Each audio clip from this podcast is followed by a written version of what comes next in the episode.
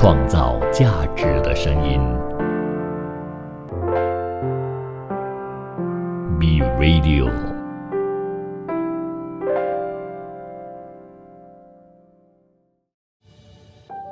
精神健康和身体健康一样重要，让我们一起透过电影和书籍，探讨精神健康的真实世界。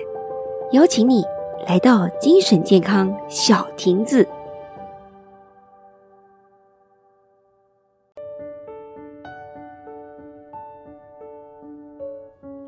我们又见面啦！欢迎回到我的节目，我是你的主持人 Janice。如果你是我的老朋友呢，我非常开心我们再一次能够在空中相会。如果你是第一次收听呢，我非常感谢你的到来。那今天我继续为你带来关于精神健康的相关节目内容。这次呢，我带来了这个精神健康小亭子。那这个呢，是一个分享精神健康故事。电影还有知识的一个节目，我希望透过这些故事和知识的分享呢，帮助你更好的理解和关爱我们身边的人。同时呢，我们也可以提高对于自己和家人的精神健康一些认识。如果说你想重新收听我的节目的话，可以到 B Radio 的官方网站，或者是 Apple Podcast、Google Podcast 和 Spotify 去重新收听这一个节目。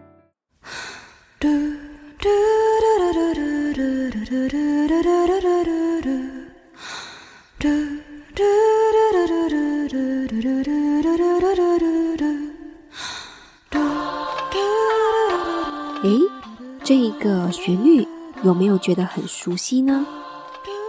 对了，这个就是在三月份的时候上映的这个日本动画电影，叫做《铃芽之旅》。《铃芽之旅》呢是这个新海诚的最新的一个作品，在这一个之前呢，它是有《你的名字》《天气之子》，那这一个是第三部牵涉到灾难题材的一个电影。这三部电影合起来就是新海诚的灾难三部曲。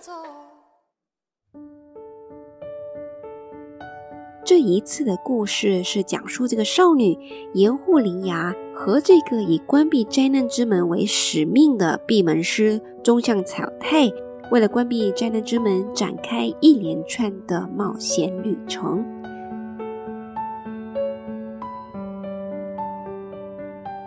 那在新海诚创作这个影片的时候呢，他的灵感是来自于他在工作的时候前往日本各个地方。看见人口减少以及绿地的增加，还有就是新冠病毒 （COVID-19） 把原本非常热闹的东京新宿变得非常的寂静，加上这个日本大震灾的事件呢，这个影片就这样诞生了。那这个灾难是发生在什么时候呢？就是在二零一一年的时候，三月十一日，日本发生了这个地震。和海啸，在这部电影当中呢，一些角色已经经历了这个地震和海啸的可怕事件，导致他们患上了这个 PTSD，也就是这一次我想跟你分享的这个创伤后应激障碍。那在节目接下来当中呢，我都会用 PTSD 来代替这个创伤后应激障碍。在电影当中呢，一些细节非常清楚地描述了 PTSD 的这个患者有怎么样的一个反应和后果。比如说，在地震当中经历了非常巨大的惊吓和恐乱，那这些角色呢，他们的周围环境突然变得非常的不稳定和不可预测，这导致他们感到很害怕、很无助。在地震的当中，他们亲眼看见了自己的房子倒塌了，水淹没了自己的城市，和身边最爱的亲人、朋友相继的死亡。那这些惨状对他们的心理造成了极大的一个冲击。有的角色在地震中失去了这些亲人或者朋友，他们会感觉到非常的悲伤。悲痛欲绝，还有孤独。是没有办法去接受这样的一个事实。那发生这些事件以后呢，他们还会遭遇到一系列的一些困难和挑战，比如说地震和海啸之后的失去家园，或者是食物和水源的问题，还有就是生病，这些种种的困难呢，加重了他们的心理负担和焦虑。当他们回忆起地震和海啸时发生的事情的时候，他们会特别感觉到恐惧和紧张。有时候还会出现一些噩梦和闪回 （flashback），就好像在电影的一开始，我们可以看到林芽是在梦中被惊醒的。那这个是在 PTSD 的患者当中经常会发生的事情。这些惊吓和恐惧可能会对他们的日常生活造成非常大的影响，以至于他们没有办法。很正常的一个状态去进行他们日常的工作和社交。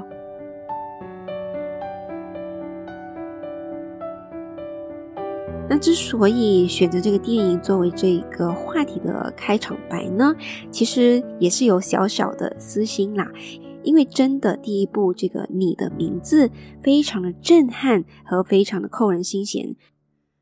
所以这一次的这个灵牙之旅呢，Janice 可以感受到新海诚对灾难以后的一些 PDSD 患者他的心境描述是非常的细腻的。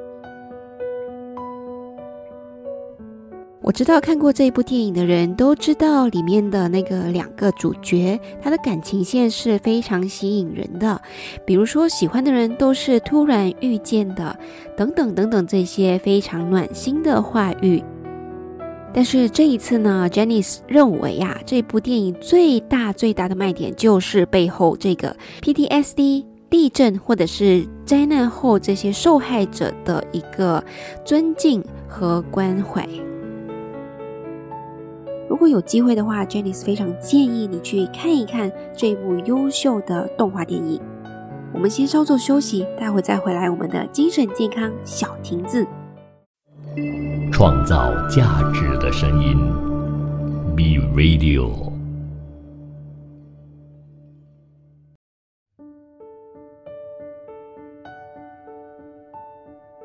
欢迎回来，精神健康小亭子。那在上一段的分享当中呢，Janice 向你推荐了这个《铃芽之旅》这个日本的动画电影。那为什么呢？是因为在这个电影当中，我们不难看出新海诚对 PTSD 细节的描述是非常的细腻的。现在我想跟你分享一下这个电影的主人公林芽在电影当中是怎么的一个 PTSD 的一个表现。那林芽呢，她是在地震当中幸存的孩子之一，但是她的父母，至少我知道的是母亲哈，因为父亲在电影当中没有太多的细节描述，他的母亲在地震中失踪了。简单来说呢，他是在四五岁的时候。发现哎，妈妈突然在身边消失了。在电影当中呢，林雅经历了很多心理上的痛苦和困惑，最终我们可以看出她患上了这个 PTSD。那在电影的一开始呢，或者是在电影的过程当中，我们可以看见林雅经常。做噩梦，他发现他会常常梦见地震，还有他母亲失踪的这个场景，在梦的当中一直寻找母亲的踪影。那当他回忆起地震时候的情景，尤其是在关上那个门的时候，他可以感觉到地震之前所有的这些人的幸福景象和对话。这时候呢，他必须要对抗自己内心的恐惧和害怕，还有不安，去关上这个灾难之门。PTSD 患者非常经典的一个症状就是，当他们受到了一些刺激，比如说爆炸声，或者是呢看见头顶上的风扇在旋转的时候，可能他们就会想起当时候，比如说战争啊，或者是地震。发生的一些状况，那这些发生的时候呢，他会表现出很多的惊恐反应，甚至说他没有办法去像正常人去思考和说话。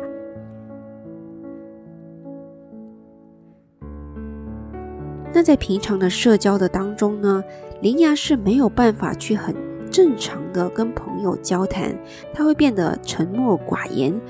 尽量避免和别人交流，因为他非常害怕和别人去接触，还有沟通，甚至发现他内心的一些感受。有一个非常让我印象深刻的就是。在他小时候的日记当中，他会常常把自己的感受啊、经历写下来，或者是画下来。那可是，在三月十一号的当天呢，所有的这个记忆都被涂抹成黑色，而且他常常会回忆起，当他写这个日记的时候呢，是非常的害怕和愤怒。那在电影的最后呢，也是可以知道。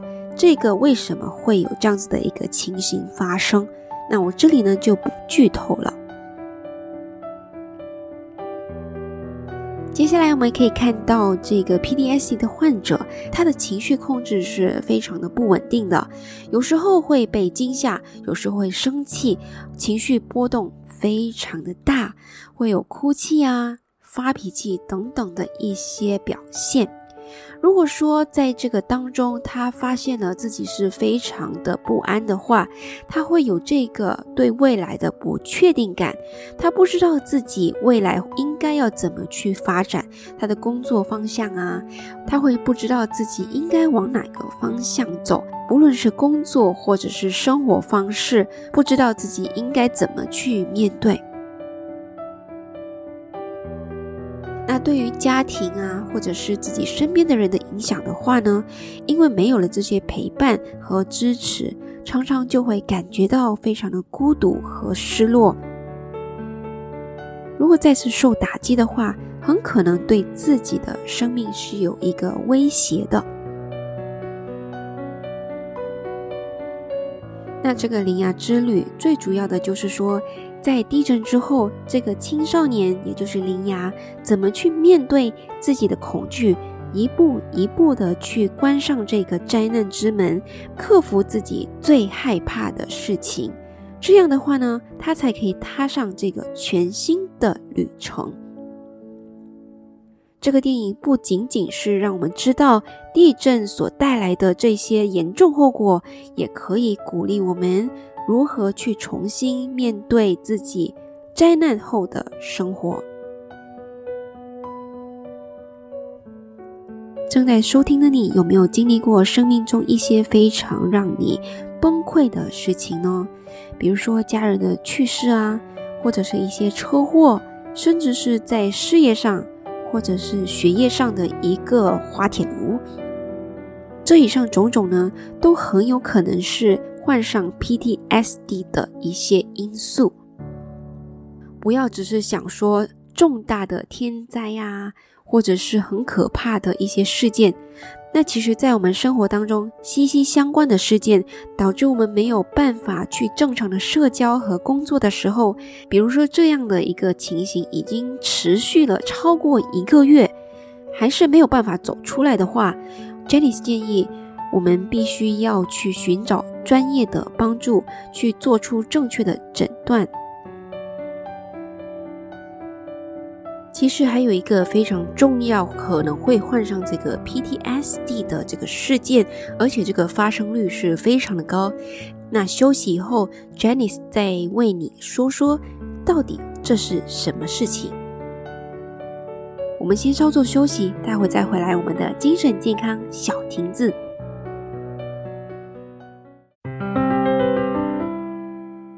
造价值的声音，B Radio。欢迎回来，精神健康小亭子。在上一段的分享当中呢，Janice 有提到说，有一个事件很大的可能会引发这个 PTSD。那其实创伤事件是患上这个 PTSD 的最大原因。它其实不管一个人是有多敏感，如果是没有经历过这个创伤事件呢，都不太可能会得到这个 PTSD 的。除了天灾或者是战争事件，到底是怎么样的一个事件是能够引发高达百分之五十的这个 PTSD 呢？其实不难发现，在我们的生活当中，有许多被性侵以后的受害者，他们都可能会有这个 PTSD。研究显示呢。大约百分之五十的女性和大约百分之三十的男性，在被性侵之后呢，会出现这个 PTSD 的症状。这个性侵的性质啊，可能会影响 PTSD 的严重程度。如果说这个性侵事件是经历很多很痛苦并且很暴力的事件的话呢，又或者是这个受害者是被熟人或者是亲人性侵，它可能会导致更严重的 PTSD 症状。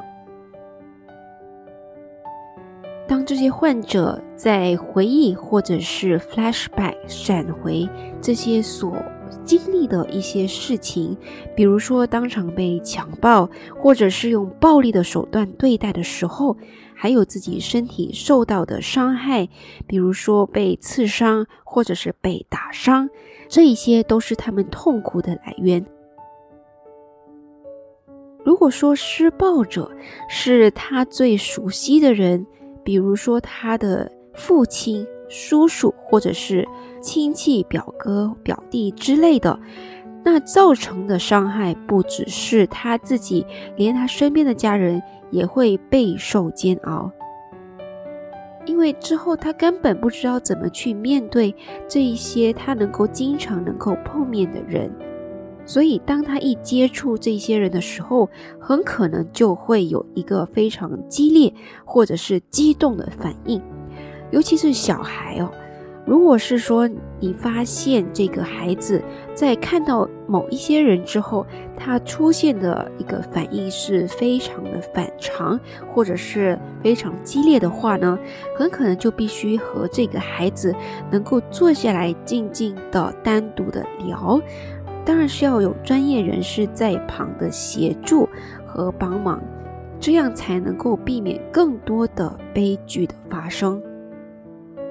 因为小孩的表达能力还没完全发展成熟，加上他也不知道性侵到底是一个怎么样的事情，他只知道感觉是非常的害怕、很痛苦，身体感觉非常的不舒适，而且是疼痛的。所以，当我们有发现一些啊异常的一个情绪变化，或者是一个惊恐的这个发生的话，那必须要。好好的寻找这个害怕的来源。除了这一些非常客观的因素，那如果说是比较主观的话呢？到底哪一些人是比较大的可能患上这个 PDSD 呢？第一个，我们可以看见。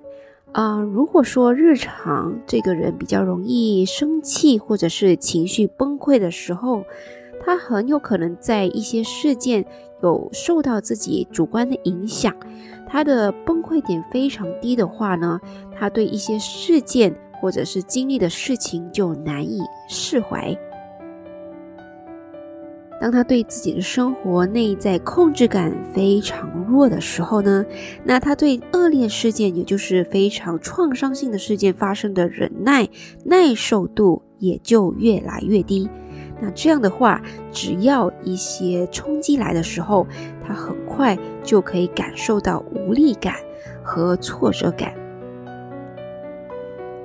那接下来呢，可能就是这些高风险职业的人群有患上这个 PTSD 比较高的这个风险，比如说警察啊、士兵、消防员、法医、援救人员、精神科或者是急诊科或者是这个 ICU 的医生和护士、潜水员、机长等等。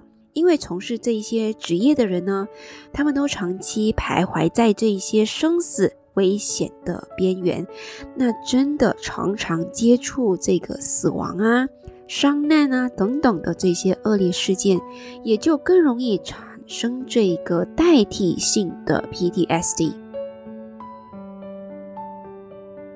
如果说这个人他发生一些创伤性事件之后呢？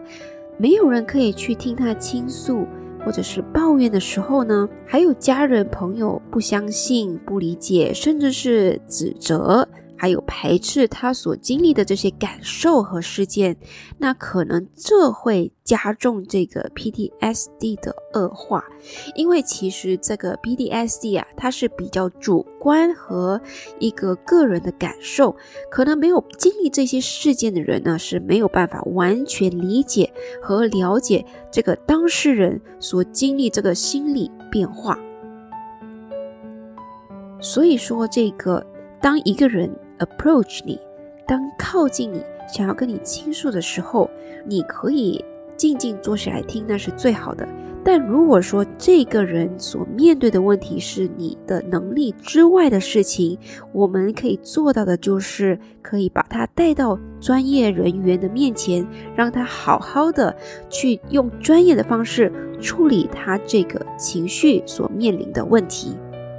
那我们先稍作休息，待会再回来。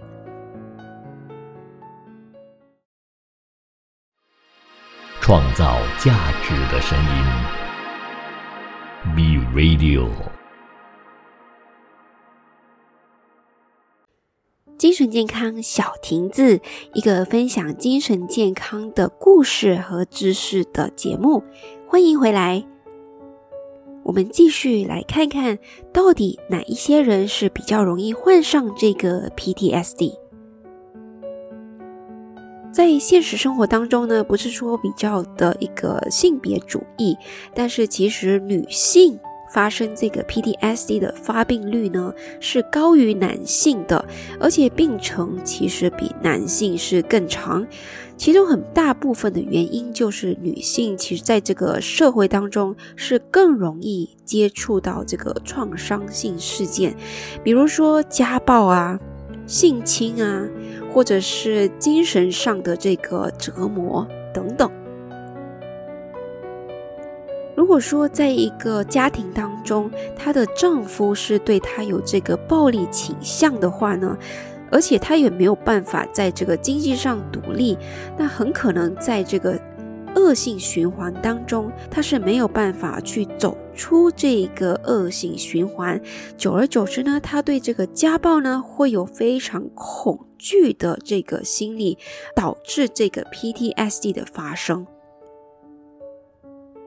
所以说，如果你是一名女性的话，或者是你身边的人、你爱的人，你一定要告诉他们，我们一定要好好的保护自己。如果有需要，必须寻求专业的帮助。如果家暴的话呢，可以到警察局、医院等等这些地方留下证据和寻找正确的帮助。不要害怕这些事情被揭露以后，自己会受到更大的伤害。其实这一些寻找专业的帮助，是更加能够用法律和医疗知识来到去保护这一些女性。然后我们来看一看，如果说一个人在他的家庭的家族史里面是有这些精神障碍病史，比如说精神分裂症，或者是其他的心理问题的话，还有自杀的这个发生，那他的这个患病率会比普通人更高。不只是脑部结构的一些变化和遗传，还有一些环境的影响。语言的影响都会导致这个 PTSD 更容易的发生。接下来呢，Jenny 这里有一些些的问题，你可以就是分享给你的朋友，或者是自己来对对看。如果说你在生活当中经历了一些很不开心，或者是很崩溃的事情，让你觉得很痛苦的事情，而且这个事情已经超过了一个月，你没有办法好好的工作和生活，那 Jenny 建议你可以在回答以下问题以后，也去寻找这个专业的帮助。那第一个呢？如果说你是没有安全感，非常容易感觉到紧张和焦虑，觉得什么都是不安全的。比如说，你看到火啊，或者是你看到一些过马路的时候，会有一个非常大的反应，去阻止你去进行一些日常的活动。那第二个呢，就是你没有办法完全的放松，你的肠胃会感觉到不舒适，或者说你非常难入睡，还有醒得很早，然后很讨厌自己，内心深处有一个非常恶劣的自我形象。这个尤其是在经历性侵事件以后的一个经常会发生的一个心理变化，觉得自己不是以前那个自己。你会不会很容易大发脾气，跟之前的自己完全是判若两人？有时候是对其他人，但是更多的时候是面对我们自己，对自己有很多的不满。你会不会觉得很多疑，总觉得别人对我们是充满敌意的？还有会认为这个世界是没有办法控制，而且很刻薄、很残忍的一个世界？你会不会活得非常的疲惫、非常的累，不想再去为生活做出任何的努力？你没有任何的计划。是发自自己的内心，没有想要去做自己想要做的事情。你会不会经常有思维或者是记忆，还有梦中经常会有闪回那些创伤的片刻，仿佛再一次的经历那些非常不愉快的事情？你会不会长期很竭力的去回避与创伤相关的人？还有事情，或者甚至是物体，然后不想要参加相关的活动，你会不会经常容易受到惊吓呢？还有经常是精神非常的紧绷，保持高度的警觉。你会出现自我毁灭，比如说自杀、伤害自己的行为吗？你会烦躁不安，难以集中，注意力非常的低。感觉到强烈的内疚、羞耻感，在日常生活当中，你会不会思维是迟钝的？常常认为自己搞砸了事情，然后会去责备自己。你会不会有记忆力下降，总是忘记所交代或者是想要记起来的事情？在这一段期间当中，你的心情会不会有一些抑郁的症状、消极？低落的这些情绪和认知呢？如果在以上的问题当中，你发现有非常多的事，而且这一些已经持续超过一个月了，那 Jenny 真的希望你可以到辅导员或者是心理咨商，还有精神科医生那里寻找正确的帮助。那今天的分享就到这里，我希望你对这个 PTSD 有一定的基本了解。祝你今天有个美好的一天，我们下期再见。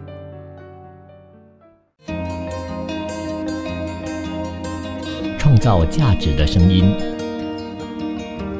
，B Radio。